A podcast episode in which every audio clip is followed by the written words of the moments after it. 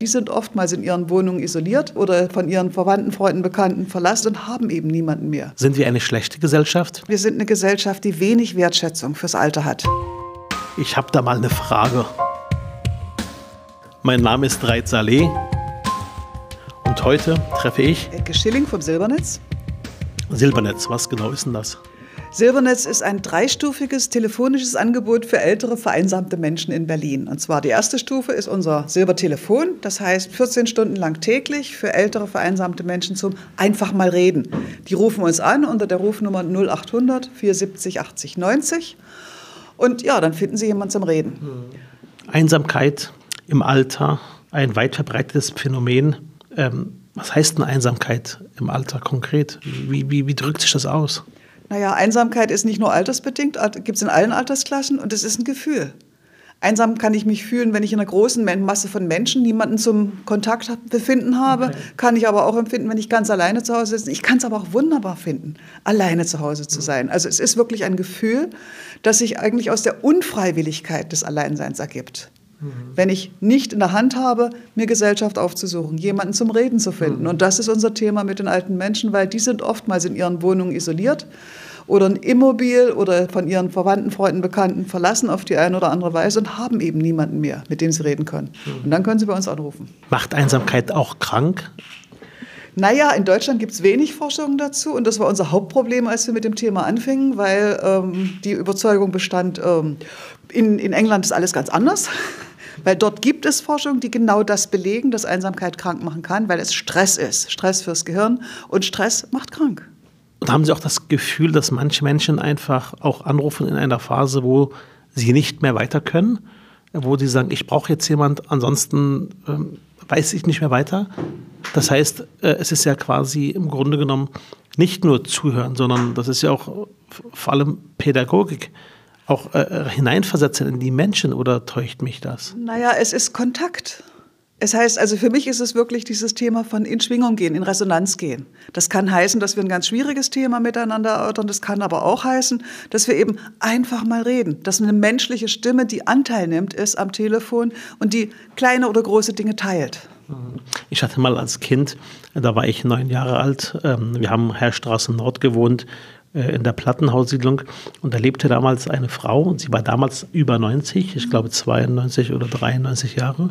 Sie hat also schon einiges erlebt gehabt damals. Ja. Äh, und ähm, ich weiß, dass sie immer, wenn ich aus der Schule kam, hat sie sich vor unserem Haus auf dem großen Feld, auf dem großen Spielplatz hingesetzt, weil sie damit gerechnet hat, dass ich oder einer meiner Geschwister hingehen und mit ihr reden. Ja. Und bis heute erinnere ich mich genau daran. Und was sie brauchte, war nur kurz 20 Minuten, 15 Minuten. Und da hat meine Mutter immer gesagt, du Reit, die Frau Kasimir ist unten, geht doch mal kurz hin und spricht mit ihr. Und manchmal brachte man was mit, ein Stück Baklava oder ein Stück Käsekuchen.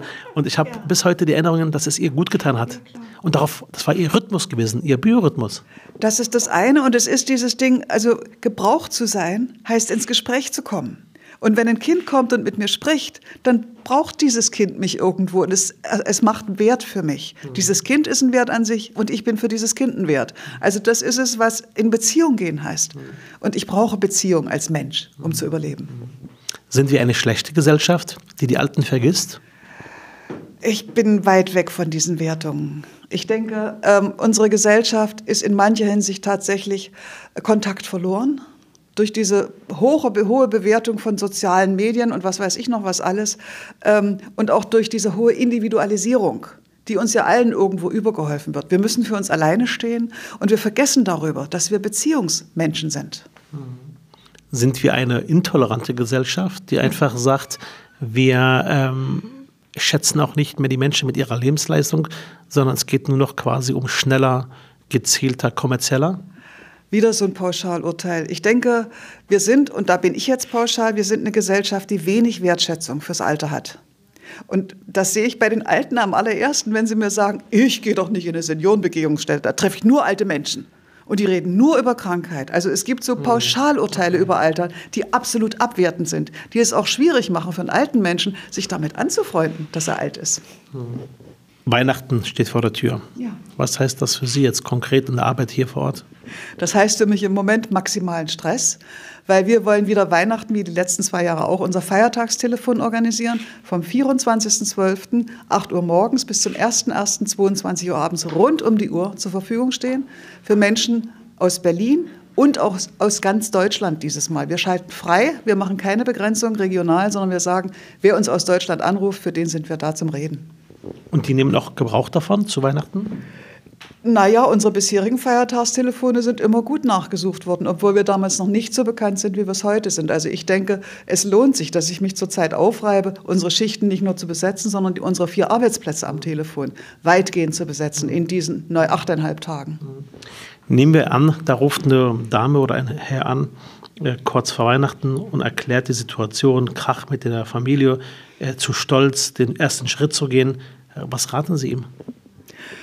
Ja, wir reden erstmal mit ihm überhaupt darüber, lassen ihn schildern, was Sache ist, gucken vielleicht gemeinsam, wie es dazu gekommen ist und erkunden mit ihm gemeinsam, welche Schritte er von sich aus gehen kann. Was er nicht gehen kann, kann er nicht. Aber wir können es miteinander erkunden und vielleicht findet er dann doch einen Weg. Mal ein Blick auf diejenigen, die quasi hier am Hörer sitzen. Was für Menschen sind das, die hier sitzen und hier helfen? Naja, wir machen hier mit unserem Silbertelefon eigentlich das zweite soziale Projekt. Das heißt, an unserem Telefon sitzen Menschen, die auf dem normalen Arbeitsmarkt kaum eine Chance haben, die von uns, gefördert übers Jobcenter, an diese Tätigkeit am Telefon herangeführt werden. Das ist die eine Seite. Das sind inzwischen 15 Mitarbeiter, die wir dort okay. haben.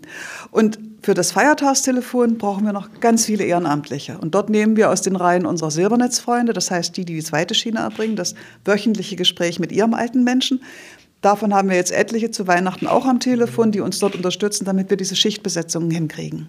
Und das sind Menschen zwischen 20 und 87. Okay. Wobei der Herr dieses Mal nicht dabei ist. Okay. Nee, vielen Dank auch nochmal. Ähm, und es sind, ja, es sind auch Menschen mit Migrationshintergrund unter unseren, unseren Silbernetzfreundinnen. Und wahrscheinlich werden wir auch inzwischen dann einen Mitarbeiter mit äh, libyschen Wurzeln am Telefon haben, bei unseren festen Mitarbeitern. Mhm. Super. Äh, auch vielen Dank nochmal an die gesamte Belegschaft, an alle, die auch sich ehrenamtlich engagieren, wirklich für diese tolle Sache. Ähm, was wäre Ihr Traum für Silbernetz e.V.? Ja, eine sichere, nachhaltige Finanzierung, ganz klar, damit wir unser Angebot nicht nur für Berlin, sondern wie jetzt zu Weihnachten für ganz Deutschland über das ganze Jahr erbringen können. Das ist ein Riesenziel. Und es ist ein Traum, weil die, die Nachfrage, die wir auf bestimmt in, auf Fernsehberichte bekommen, heißt einfach, wann kommt ihr nach Baden-Württemberg, wann kommt ihr nach Hamburg, wann kommt ihr nach überall. Und das wollen wir nächstes Jahr angehen, dieses, diese Ausdehnung auf ganz Deutschland. Und das okay. ist ein Traum. So, ähm, auch wenn es schwerfällt, wir kommen langsam zum Schluss. Und am Ende habe ich ähm, zwei Optionen und Sie suchen sich eine Option aus. Okay? Weihnachten oder Ostern? Weihnachten ist näher dran. Herbst oder Frühling? Ich bin in Herbst geborene. Mobiler Pflegedienst oder Pflegeheim? Ha, zu Hause leben bis zuletzt. Sommerurlaub oder Winterurlaub? Hm, Wenn es dran ist, das ist egal. Briefwahl oder Wahllokal? ähm, Wahllokal, sehe ich mehr Menschen. Die Hitparade oder Disco? Hm, weder noch. Öffentliche Verkehrsmittel oder Fahrrad? Fahrrad, wenn das Wetter so ist. Fahrer oder Beifahrer? Radfahrer. Fahrradhelm oder Schnicke Frise? Bitte was? Schnicke Friseur. Frisur. Ähm, Sie sehen doch, was ich habe. Das ist selbst gemacht. Zu spät kommen oder Halteverbot? Meine Fragen sind alle auf äh, Auto aus, äh, merke ich gerade. Das ja, passt ja gar nicht. Passt überhaupt nicht. Nee, nee, also, sorry. Also, ich komme mit meinem Fahrrad selbst bei der Trecker-Demo an. Okay. Austern im KDW oder Currywurst bei um die Ecke? Ich bin lieber für das vegetarische Gemüsefrühstück. Müggelsee oder Wannsee? Hauptsache, ich sehe was. Vielen Dank fürs Gespräch. Gerne. Dankeschön. Super. Ist alles auf, auf Autofahrer aus, die Fragen. Ja, das ist die äh, Kultur, ja. Danke. Gerne.